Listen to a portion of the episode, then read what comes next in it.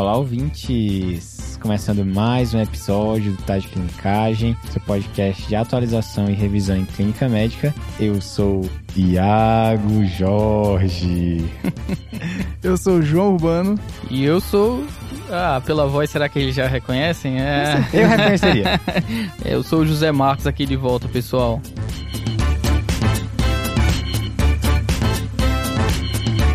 Rapaz, eu tô aqui com duas lendas da neurologia aqui brasileira. Então só pode ser um episódio de neuro, né? Pois é, eu já comentei em episódios anteriores. Não me chame para comentar mais anemia, viu, gente? Já passou a época, já né? Já passou, não consigo mais. É, modéstia, ele consegue sim. Rapaz, nós estamos aqui numa época, eu só queria comentar uma coisa. Fazia tempo que eu não gravava podcast, mas eu queria dizer que essa época do ano é a época que o Pedro Magno mais gosta. Por quê? Porque tem Big Brother Brasil. Exatamente. ah, então por isso que ele não tá aqui no episódio hoje. Ele deve estar tá lá no pay-per-view só vendo o BBB, né? Ah. Cara, e ele gosta de usar o BBB para comentar no início dos episódios. Nossa, o cara realmente leva a sério. Hein? então aqui no próximo episódio de podcast, queria que o Pedro fizesse uma análise aí do BBB 23 e revelasse para quem ele tá torcendo. E quem ele acha que vai ganhar que ele faz toda uma, assim, análise dos participantes, é uma coisa assim bem profissional. Boa, Rapaz, fica, é o próprio Léo Dias, né, do BBB. é isso mesmo. Então fica aí o desafio pro Pedro Magno.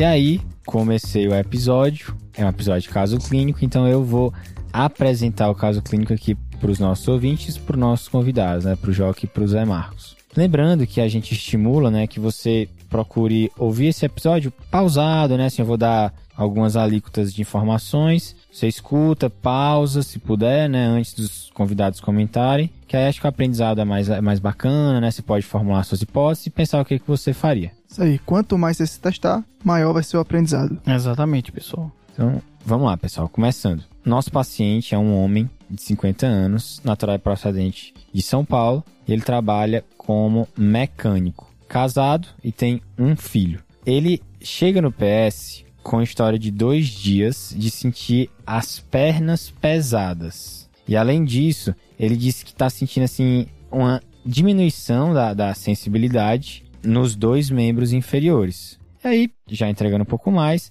conversa com esse paciente, ele refere também que ele tinha uma dor lombar nas últimas seis semanas, que ele imaginou que pudesse ter a ver com o trabalho dele. Por enquanto, é isso. Assim, ele não tem nenhuma doença que ele saiba, nunca fumou e nunca bebeu. Beleza, Iago. Então aqui a gente vê um paciente que vem pro PS com a queixa principal aí de fraqueza, não é isso? E lembrando que essa parte de abordagem à fraqueza, a gente já abordou em outro episódio, lá o 138, foi até comigo e com o Zé também, episódio muito legal, sobre um caso clínico de fraqueza. Um dos meus episódios favoritos. Olha aí, é, foi, foi, legal mesmo. E aqui a gente vai, como o próprio título do episódio está falando, né, a gente vai abordar um tipo específico de acometimento, que é a compressão medular, certo? Então, aqui acho que vale, Zé, a gente lembrar só algumas pistas que nos fazem pensar em medula, não é não? Sim. Exatamente, Joca. Então, assim, todo déficit, né, que é de força, que a gente tem uma, uma simetria em membros inferiores, é automático das pessoas pensarem ou de um Guillain-Barré, né, ou um, por exemplo, uma síndrome medular. E quais seriam então as dicas e pontos da anamnese que deve se enfatizar na busca de sinais medulares, por exemplo? Uma fraqueza de membros inferiores que vem acompanhada especialmente de sinais esfincterianos ela também fala muito a favor. Pode acontecer, por exemplo, em doenças de nervo periférico, como o próprio Guillain-Barré?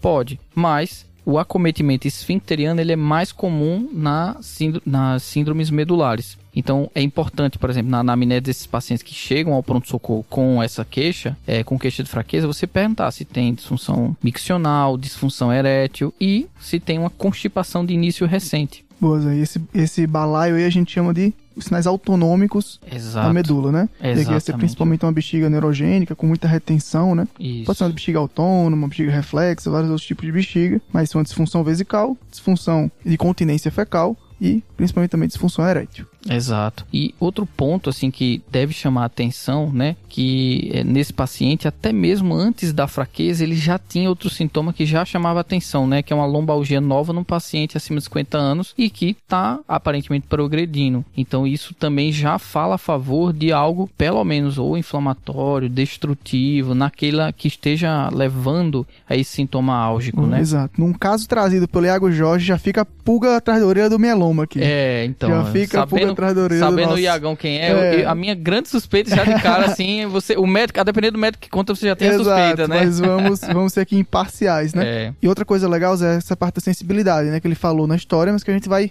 ver pormenorizado no exame físico, que modalidade sensitiva foi acometida, em que padrão de sensibilidade foi perdido, que isso também vai ajudar muito a gente em Exato. relação à topografia, principalmente. exatamente, Joca. Acho que dessa parte de anamnese, eu acho que o principal é ver outras doenças sistêmicas, né? Ele tem essa história de lombalgia já prévia, isso já ajuda a gente em algumas hipóteses, mas acho que é importante ver se ele tem algum outro histórico médico importante antecedente a isso. Alguma história de neoplasia conhecida, alguma história de, de infecção prévia, ou alguma outra história médica um pouco mais exuberante antes desse quadro. Ele tem alguma? Lembrando aqui, nós já estamos. Tá, tá, tá quase um Inception aqui, né? Já, já falamos de uns três episódios, mas nós já temos também o episódio de abordagem à dor lombar, né? Em um caso clínico, é o episódio 153. Boa. E aí tava eu, Rafa e Marcela nesse caso. Foi um caso que o Rafa trouxe pra gente. E aí, né, então agora indo ao que vocês perguntaram, né, em relação a sintomas sistêmicos, febre, perda de peso, algum outro queixa assim, o paciente negou essas queixas, tá? Não tinha nenhum outro sinal relevante, mas teve uma coisa que vocês perguntaram, que ele pensava que não tinha nada a ver, ele está há cinco dias sem evacuar. Isso não é habitual dele. Não é o habitual dele, geralmente Boa. tem um hábito diário. Beleza. É, a constipação do início recente eu acho que reforça mais ainda, né? Então aí vocês pegaram já essa informação que eu tinha colocado aqui no bolso. E aí, então você já tem mais ou menos essa história mais completinha do caso, já dá para ter uma ideia melhor. Como vocês examinariam esse paciente no pronto-socorro? Boa. Então, Zé, a semiologia é como uma caixa de ferramentas, né? Nem sempre a gente vai usar todas as ferramentas que a Exato. gente tem. Cada caso, a gente vai escolher as melhores que vão auxiliar no nosso raciocínio topográfico. Aqui, Zé, eu não sei se você concorda comigo, mas acho que o principal vai ser o exame da motricidade, o exame da sensibilidade, da motricidade também, incluindo aí os reflexos. Também pra gente, acho que são os principais pontos do exame neurológico que a gente vai utilizar, né? Exatamente, Joca. É uma coisa que tem que ser abordada, né, gente? A gente sabe que o exame neurológico é muito extenso, né? A gente não vai estar usando todas as ferramentas de tudo em todas as situações, né? a Impossível. vida é muito curta para um exame neurológico completo, né? É, muito curta, pois é, cara. Então, assim, direcionando para o caso, né, os principais pontos o Joca já falou, né, força, sempre assim, isso não vale só para esse caso, né, gente? Quando examinar a força do paciente, tem que ter o reflexo dele, né? Então a gente volta lá no episódio de fraqueza muscular para entender o porquê tão importante nesse ponto. Mas é, o exame da força vai ajudar a quantificar o déficit, quanto é aquela escala que a gente usa do MRC, né? Para da quantificação da perda de força, onde está essa perda de força, se é uma perda de força simétrica, assimétrica,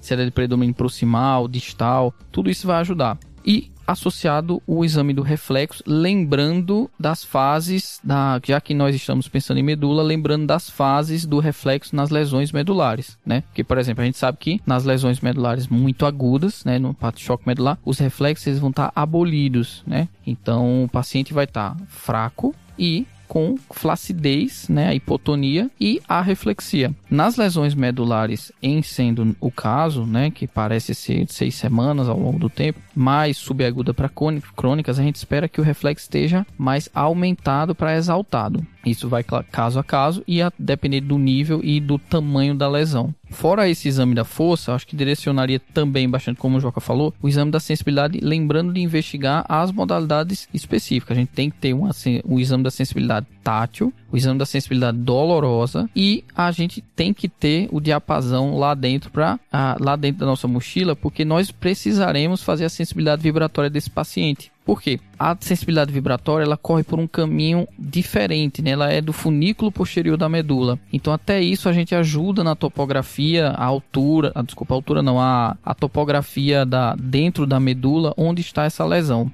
Exatamente, Zé, porque uma modalidade que você falou aí, né, que é a sensibilidade que a gente chama também de superficial, né, que é a térmica dolorosa, ela vai mais pela parte anterolateral da medula, e a sensibilidade profunda, que entra tanto a sensibilidade vibratória como a propriocepção consciente, né, a artrestesia, vai pelo cordão posterior. Exato, né? Ou seja, são compartimentos anatômicos diferentes. Exato. Então, o que Zé falou também é importante, dessa questão do choque medular, que numa lesão medular aguda, eu posso ter tanto um aspecto de uma, de uma paralisia flácida, como já de uma paralisia mais espástica, né? Que a gente chama, que a gente comentou também lá no outro, no outro episódio, características de síndrome do primeiro neurônio motor ou do segundo neurônio motor. E aqui, quando a gente tem ainda uma suspeita de medula, a sensibilidade vai ajudar muito a gente. E uma das coisas que mais chama atenção para um quadro medular é a presença de um nível sensitivo, quando a perda de sensibilidade ela obedece um nível sensitivo que corresponde ao nível de um dermátomo, ou seja, de um nível medular que corresponde a um nível cutâneo de dermátomo, que é diferente de um nível que é representado, por exemplo, por uma raiz ou por um nervo periférico. E isso auxilia muito a gente no raciocínio topográfico de que essa lesão está na medula. Exatamente, Joga.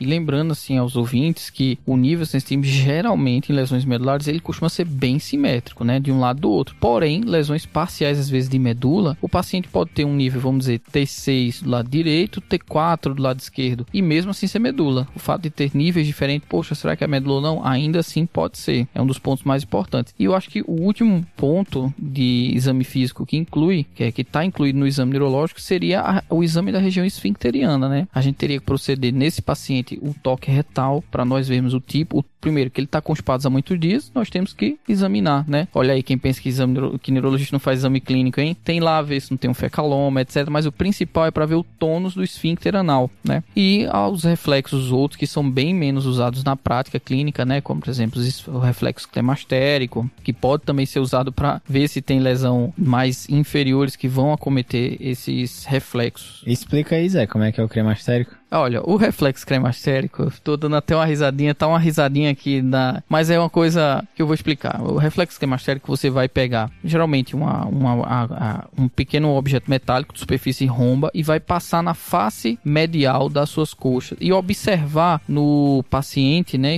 Isso vai ser visível no paciente homem, né? Que no lado que você está estimulando de baixo para cima vai ocorrer como fosse um reflexo de proteção do testículo. Ele vai ascender, ele vai subir, né? Isso é para ocorrer simetricamente dos dois lados. Lembrando, né? A gente tem os testículos, às vezes, um, um vai mais para um lado ou para o outro, um pouco assimétrico, mas você vai considerar na hora do exame físico qual é o basal do paciente e qual é o que acontece após a realização do reflexo cremastérico. Beleza, e aí quando tá alterado. Você pode ver ele abolido, né? Completamente abolido, ou às vezes assimetrias, né? Ele é mais difícil de ver, de ver assimetrias que são muito sutis. Muitas vezes esse reflexo é até muito sutil de se ver, né? Mais fácil em pacientes mais magros mas quando ele está abolido no contexto de uma suspeita de, de distúrbio esfincteriano, por exemplo, se ele tivesse uma bexiga neurogênica, se ele tivesse realmente um, uma atonia do esfíncter anal, isso reforça a possibilidade de ter acometimento medular inferior. Bom, então passando a régua aqui do exame físico que a gente quer pedir para o Iago, no exame de motricidade a gente vai dar atenção principalmente à graduação da força, a o tônus na parte de tanto procurando um tônus flácido no contexto de choque medular ou no tônus espástico, já numa lesão classicamente medular que causa uma síndrome do primeiro neurônio motor. E o exame dos reflexos também segue o mesmo raciocínio. A gente tende a ver classicamente em lesões de medula uma hiperreflexia, também fazendo parte do síndrome do primeiro neurônio motor. E os exames dos, dos reflexos sacrais que o Zé falou, e na sensibilidade procurar principalmente se há dissociação entre as modalidades sensitivas, com a sensibilidade vibratória e com a sensibilidade da propriocepção consciente, né? A gente faz com aquele teste de pedir para o paciente dizer se o dedão dele está para cima ou está para baixo, com os olhos fechados, e se na sensibilidade superficial se há a presença de um nível sensitivo identificável. E aí, Iago, o que é que você traz para gente? Então, vamos lá o paciente, assim, né? É engraçado que tem algumas coisas que você já vê de forma automática, né? Então, na hora que esse paciente entrou, você já conseguia ver que ele andava, né? A marcha ele conseguia andar, mas ele arrastava as pernas no chão, tá? E aí, no exame físico de força, ele tinha uma força muscular grau 4 bilateral, né? Em membros inferiores, tanto distal quanto proximal. E ele tinha hiperreflexia, tá? Isso aqui, eu vou descrever primeiro o exame físico de membros inferiores, depois eu falo de membros superiores. Então, agora só inferior. Em relação à sensibilidade, estava reduzida nos dermátomos correspondentes a L4, L5 e S1. Ele também, nesses mesmos dermátomos, a sensação de dor estava anormal. Em relação ao exame do exame neurológico dos membros superiores, foi normal. Os demais exames que vocês comentaram não foram realizados inicialmente, exceto pelo toque retal. O toque retal foi realizado. Foi um clínico, né, que fez isso daí. Então, assim, não, não sabe... Ah, o neuro ele faz fez- também, hein? Sacanagem, hein? Mas é que assim, ele fez pela metade neurológico, né? Ah, então o então cara tá fez bom. toque retal, mas fez neurológico pela metade, né? Enfim. E aí no toque retal tinha presença de fezes e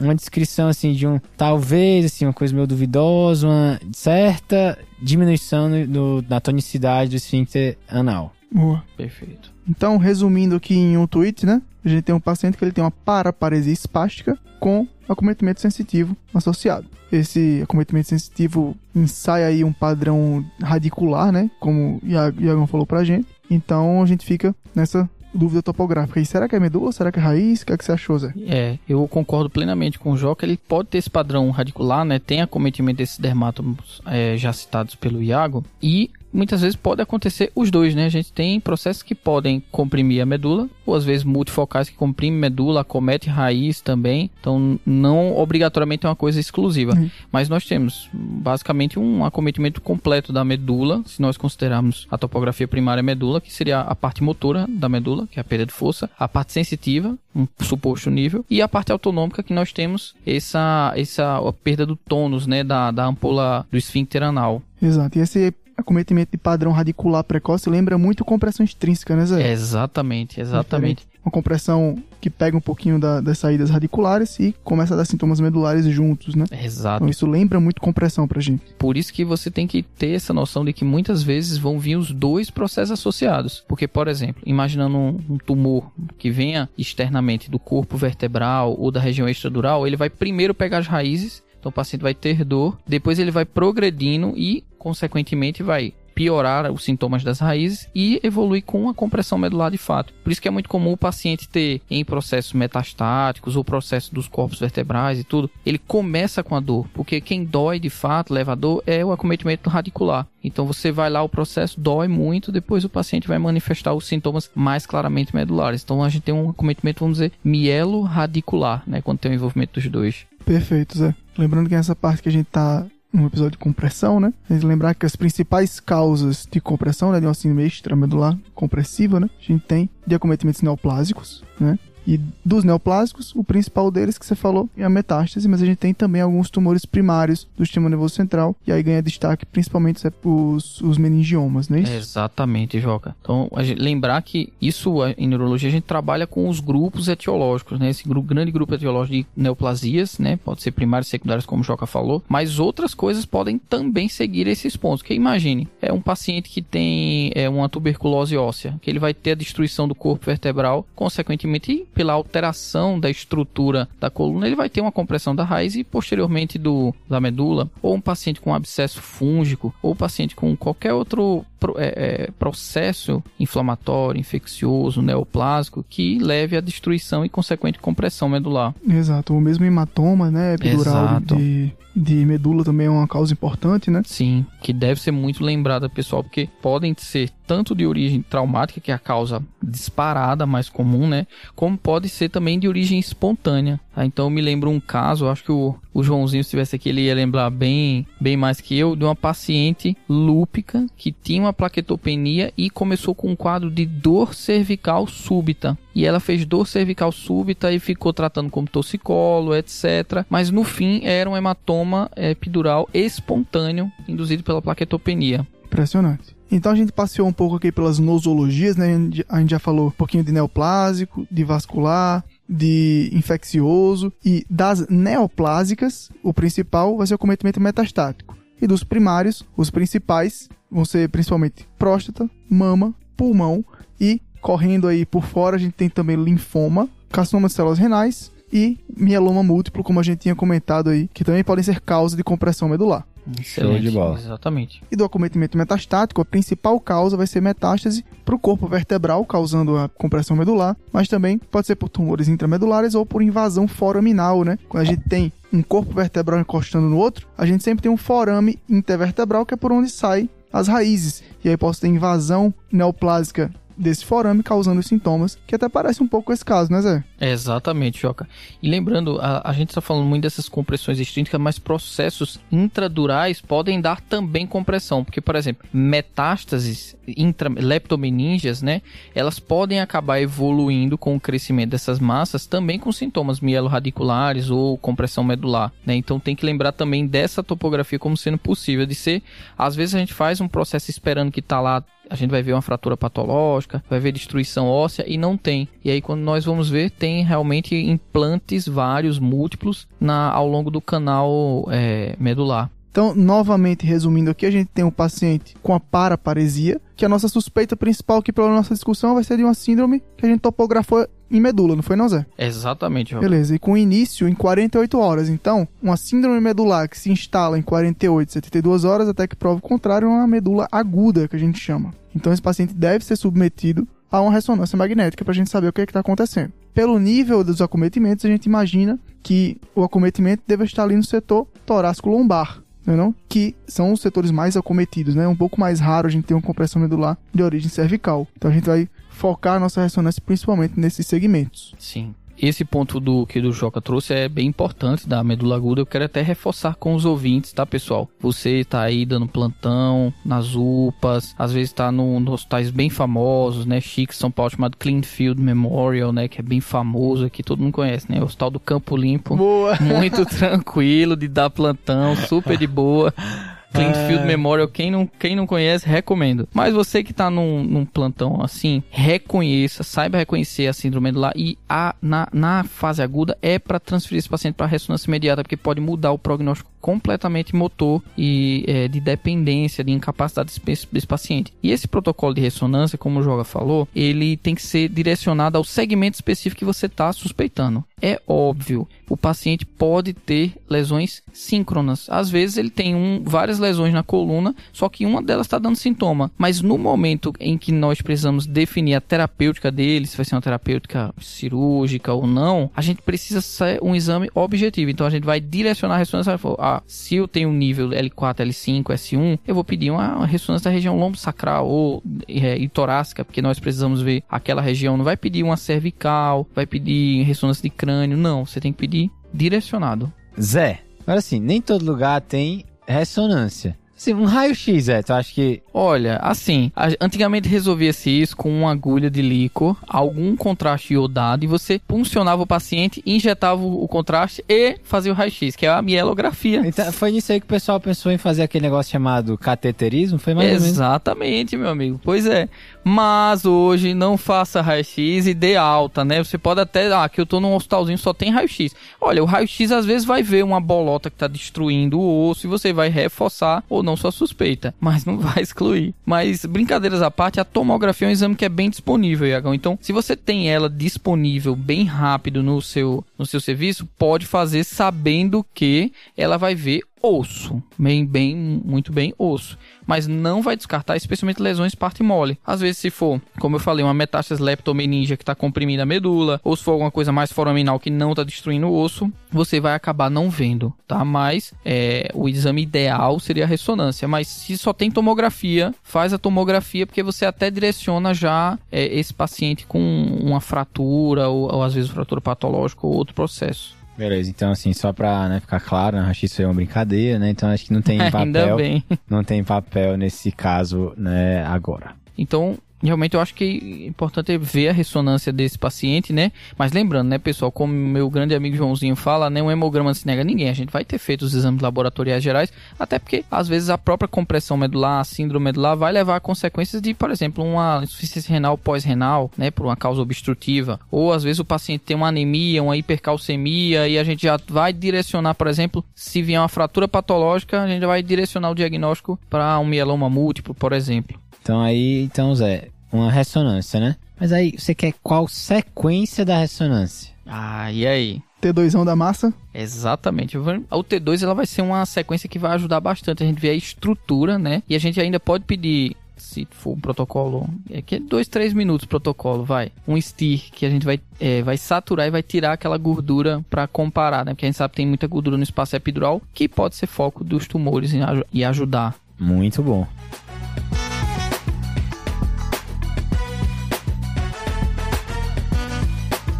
Então, pessoal, foi feita a ressonância nesse paciente e a sequência T2 é, da ressonância mostrou que a vértebra nível de T9 estava colapsada ali, principalmente na parte mais dorsal da vértebra. Além disso, foi visto também múltiplas outras é, metástases ósseas. Beleza, então a cara da metástase realmente, né, Zé? E como o Iago comentou aí, seria uma lesão da parte dorsal do corpo vertebral. Lembrando que o corpo vertebral fica à frente da medula, fica anterior à medula. Então essa compressão vai ser na parte anterior da medula. E um comentário interessante que poderia surgir no exame físico ia ser uma dissociação dessas modalidades sensitivas, né, que a gente comentou lá no começo, da parte de semiologia, é que a parte de sensibilidade profunda caminha mais na parte dorsal da medula, né, no cordão posterior. Exato, Joca. E dos exames gerais que a gente solicitou também para o nosso paciente, tem alguma alguma normalidade aí de destaque, Iago? Os exames mostraram, assim, vários, incluindo função renal, função hepática, hemograma, eletrólitos. Mostrou anemia HB de 11 com VCM normal. Nenhuma hemáciazinha enrolou, não?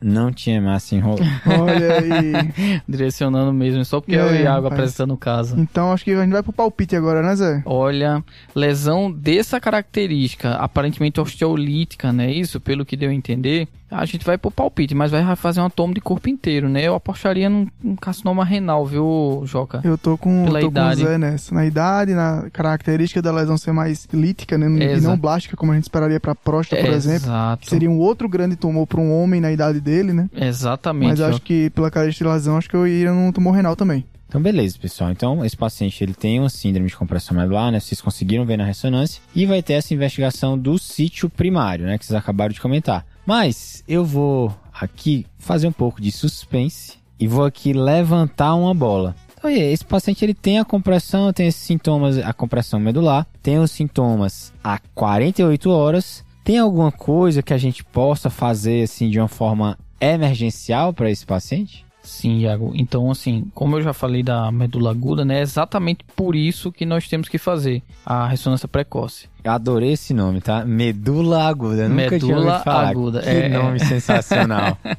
Então, assim, a gente geralmente nesses pacientes, por- por ter compressão, a gente sabe que o dano que vai levar é um dano geralmente vascular secundário, né? Tem a compressão e vai ter a isquemia. Eu convido os ouvintes para olharem para os próprios dedos midinhos agora, e imaginarem que a espessura da medula espinhal a, na sua máxima espessura é basicamente do tamanho do seu dedo midinho. Então é uma estrutura muito pequena que qualquer compressão vai levar a um infarto. Então se você demorar tempo a fazer o tratamento, vai evoluir com um dano vascular secundário. E aí, como nós temos compressão, nós temos também edema. Então entra aí o papel do corticoide, né? Uma coisa que é extremamente importante é chamar quem vai resolver, né? Porque um colega amigo neurocirurgião sempre diz assim: olha, você, quando você não é, não é para resolver nada, você fica com o caso quando é para resolver a vida doente, me chama. Então você vai chamar o especialista.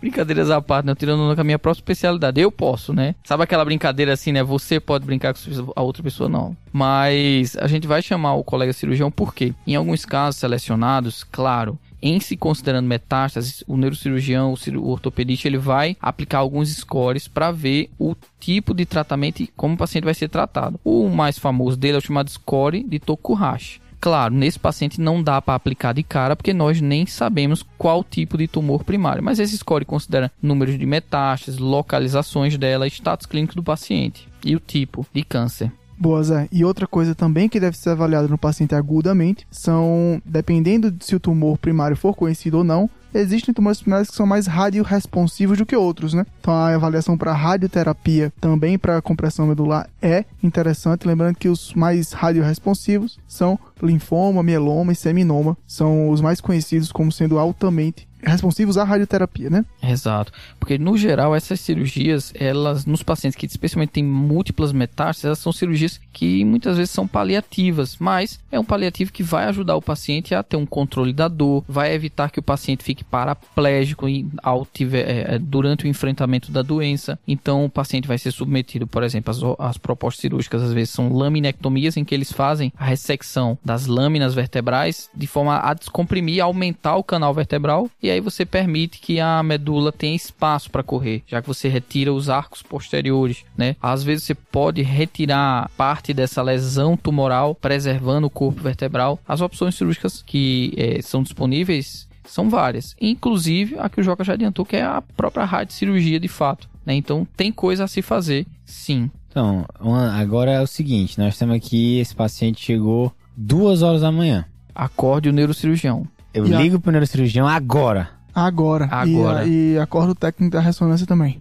Então, beleza. Então, eu vou ligar pra ele duas horas da manhã. Mas existe, assim, um tempo até quando eu vou realmente ligar pro neurocirurgião? Por exemplo, o AVC isquêmico você tromboliza ali até umas 4 horas e meia, por exemplo, né? Então, se o cara chegar com um mês de história, Exato. Aí não tem realmente sentido de ser uma emergência, né? Mas o tempo que se preconiza é o mais precoce possível, de literatura 48 a 72 horas. Porém, mesmo que esse paciente chegasse, vamos dizer, com 72 horas, 96 horas, o fato dele ter uma força grau 4, ele tem muita força a perder ainda. Então ele acaba urgenciando, porque ele tem muito a perder. Quando é um paciente que chega plégico, força grau 0, com às vezes 48 horas, o colega pondera muito mais de qual seria a urgência do tratamento, porque o dano vascular já está estabelecido. Então você submeter o paciente a às vezes um tratamento muito agressivo para pouco resultado, realmente não tem sentido. Isso aí é curioso, né? Porque pode parecer contra-intuitivo, né? Que aí você imagina assim, não, esse aqui tá péssimo, ele tá plégico. Então é esse é que eu vou ligar. Ah, não, esse aqui tá com força grau 4, então esse aqui tá bem, dá pra esperar até amanhã. é meio contra-intuitivo, mas é exatamente por isso. Já por ele estar com força grau 4, aí é que eu quero que ele preserve mesmo. Porque o paciente que já tá plégico, realmente, a- mesmo os que chegam precoce, é difícil. E aí, né, só reforçando, né, então nesse período de 48, 72 horas, não é assim um, tempo que você pode esperar pra abordar, não. É assim, o paciente chegou, você diagnosticou do- dentro desse período, quanto mais cedo, melhor. Então, esse é um período meio que chave para que ele seja abordado né, pela neurocirurgia o mais breve possível. Em relação ao corticoide que a gente falou, o a droga de escolha pra gente vai ser a dexametasona, que a gente vai fazer endovenoso, uma dose inicial de 10mg, e aí você vai deixar ali na prescrição 4mg de 6 em 6 horas. Pessoal, existe uma controvérsia, né, na literatura dessa dose e da farmacocinética, né, da medicação, né, da dexametasona, a gente saber que ela dura 24 horas, mas que eu acho que é uma polêmica tão grande de especialista que como está no guideline lá, né, os 4 miligramas de 6, 6 horas, vamos fazer eles e deixar as polêmicas para as especialidades, né. É que a- a- existem pessoas que advogam fazer esses 16 miligramas, né, dose única, né? Exatamente. E assim, essa é uma dose aí de Dexa que já dá pra pessoa receber uma ivermectinazinha aí de brinde, aí uma profilaxia de estrongiloides. né? Olha, eu pessoalmente recomendo ivermectina e albendazol de 6 em 6 meses se você é residente e come nos bandejões. eu fazia isso. Então, imagina usando corticoide.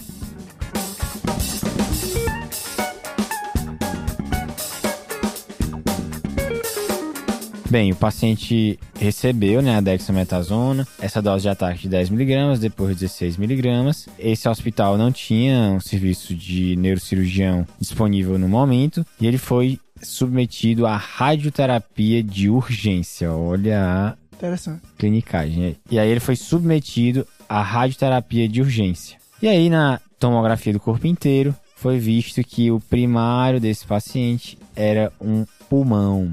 Então era Olha neoplasia Olha pulmonar, aí. mesmo no paciente que nunca fumou. A gente sabe que às vezes chega até uns 10, 15% né, de pacientes com câncer de pulmão que nunca fumaram. E aí ele não teve status clínico também para cirurgia e ele recebeu cuidados paliativos depois desse diagnóstico. Muito bom, pessoal. Então a gente fez a abordagem aí, né, partindo aí dos sintomas até esse manejo fino aí da síndrome de compressão medular. Queria que a gente fizesse um fechamento, né? E aí, Jó, o que, que você acha que é melhor assim para as pessoas levarem de lição desse caso de hoje? Iagão, acho que frente a um paciente com essa queixa de fraqueza restrita aos membros inferiores, acho que a parte de anamnese e exame físico é uma das principais questões, né? Buscar aqueles comprometimentos de esfíncter, né? De bexiga, de continência fecal, de disfunção erétil é muito importante. Fazer um exame motor bem feito e buscar ativamente também por alterações sensitivas no exame. Quem quiser praticar um pouco mais e saber um pouco mais de algumas definições importantes, o caso clínico 5 do Guia TDC também é um caso neurológico que vai ajudar os nossos, os nossos ouvintes, nossos assinantes a compreender um pouco melhor. É, essa, esse caso aí tá muito bom, viu, Joca? É, tem ilustração, tem vídeo, texto. Tabela, tudo. Beleza. E aí, Zé? Eu deixaria como mensagem final algo que eu enfatizei ao longo do episódio, né, pessoal? Tempo é nervo, né? Então veja, diagnosticou cedo e instituiu a terapêutica cedo e o paciente melhorou. Então busquem mais ativamente as nossas medulas agudas, né? Que realmente elas são passíveis de tratamentos. Justamente, Zé, ele, esse paciente, ele foi, ele, né, acabou que não, não teve uma terapia curativa, né, da doença dele, mas com a radioterapia dexametasona ele houve uma melhora muito importante da, da dor que ele tinha prévia, né, na dor lombar, e ele melhorou também a disfunção motora que ele tinha. Então ele teve uma recuperação, né, de, do déficit motor que ele tinha. Então você consegue fazer a diferença é, na vida desses pacientes aí.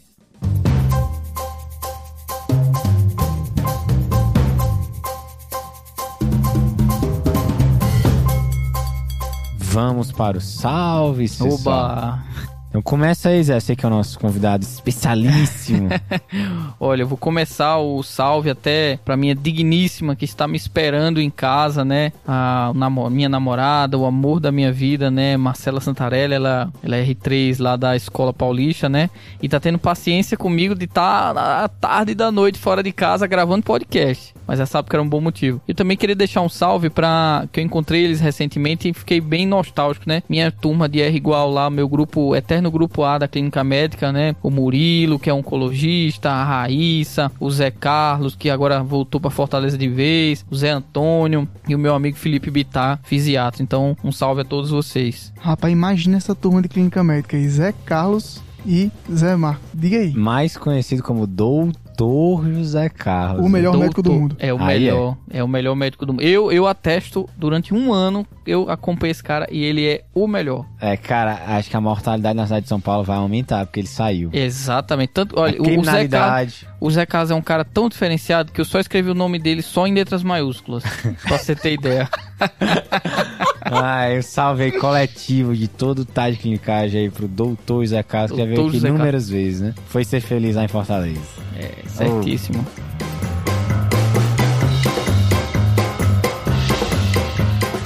E aí, Joca?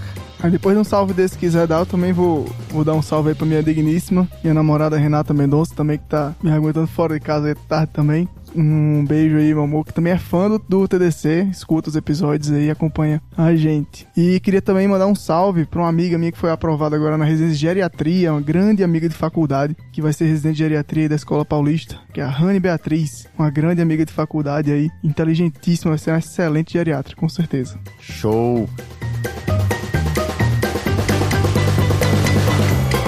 E o meu salve vai para Alina Pinheiro, ela que atualmente é I4 lá na US.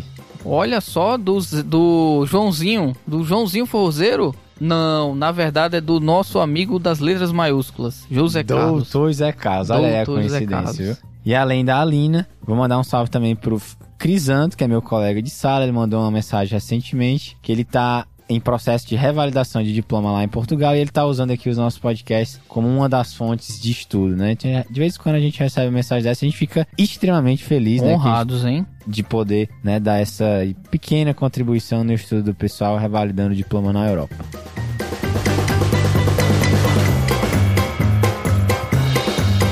Fechamos, pessoal. Fechado. Fechado. Estou aqui em êxtase aqui com essas duas lendas da neurologia. Sempre bom voltar. Eu gosto muito daqui. O Zé Marcos ele vem a pé, né? Aqui para nosso estúdio. Ah, ele... é bom demais, cara, morar do lado. Meu Deus do céu. Uma beleza. Vou só atravessar a rua, hein, gente? Quase bom igual demais. o Joca. É, atravessar a cidade. valeu, valeu, valeu. Valeu, valeu, valeu. valeu, valeu. falou.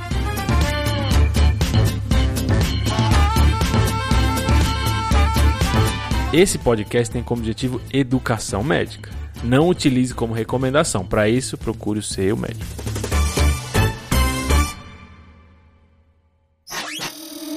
Essa é uma produção do Bicho de Goiaba.